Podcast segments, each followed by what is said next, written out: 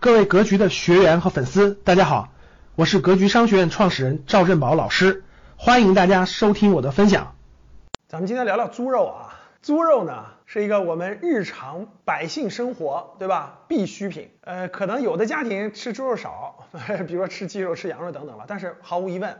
对于我们这个国家来说，猪肉是个不可缺少的一个食品。养猪呢是个强周期性行业啊，大家都知道，有时候呢猪肉价格涨得上天了，有时候就跌跌跌跌下来了。大概在一年之前啊，猪肉价格竟然最高的时候一斤啊三十五块钱。当时我记得我们家里吃猪肉的时候呢，我就说别买猪肉了，咱吃点羊肉、牛肉吧，对吧？过去这半年来，大家知道，由于猪肉市场价从三十多块钱跌到了最低时候七八块钱一斤啊。国家有一个指标叫猪肉价格和粮食价格的这个比价啊，现在已经掉到了什么地步啊？就是低于了国家的一级预警价格了。今天看新闻啊，九月二十八日，国家已经启动了中央冻猪肉储备，已经开始收储了。什么意思啊？国家每年就根据这个市场的情况，你猪肉价格如果跌跌跌跌的特别低了，中央库啊就开始收这个冻猪肉，收收收收收，几十万斤的收。我记得一年以前，当市场的猪肉价格三十五块钱的时候。国家就说开始打开仓库，向市场投放冻猪肉，平抑价格。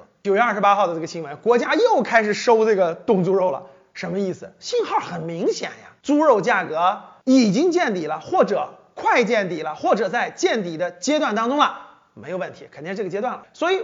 普通投资人呢，如果你要关注养殖这个行业，如果你要关注猪肉整个这个周期这个领域，那你肯定要根据国家的指挥棒，对吧？国家收储的时候，你应该怎么办？你也应该买上市公司里面养猪大户。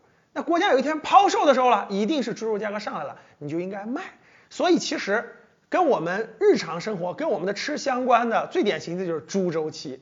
如果你猪周期理解了，我觉得。你的投资也可以算作有一个能力圈儿，所以个投资并不难，难的是人心。钻研一个领域，认真把它研究明白、研究通了，你每过三年都会有一次财富升值的机会。你听懂了吗？感谢大家的收听，本期就到这里。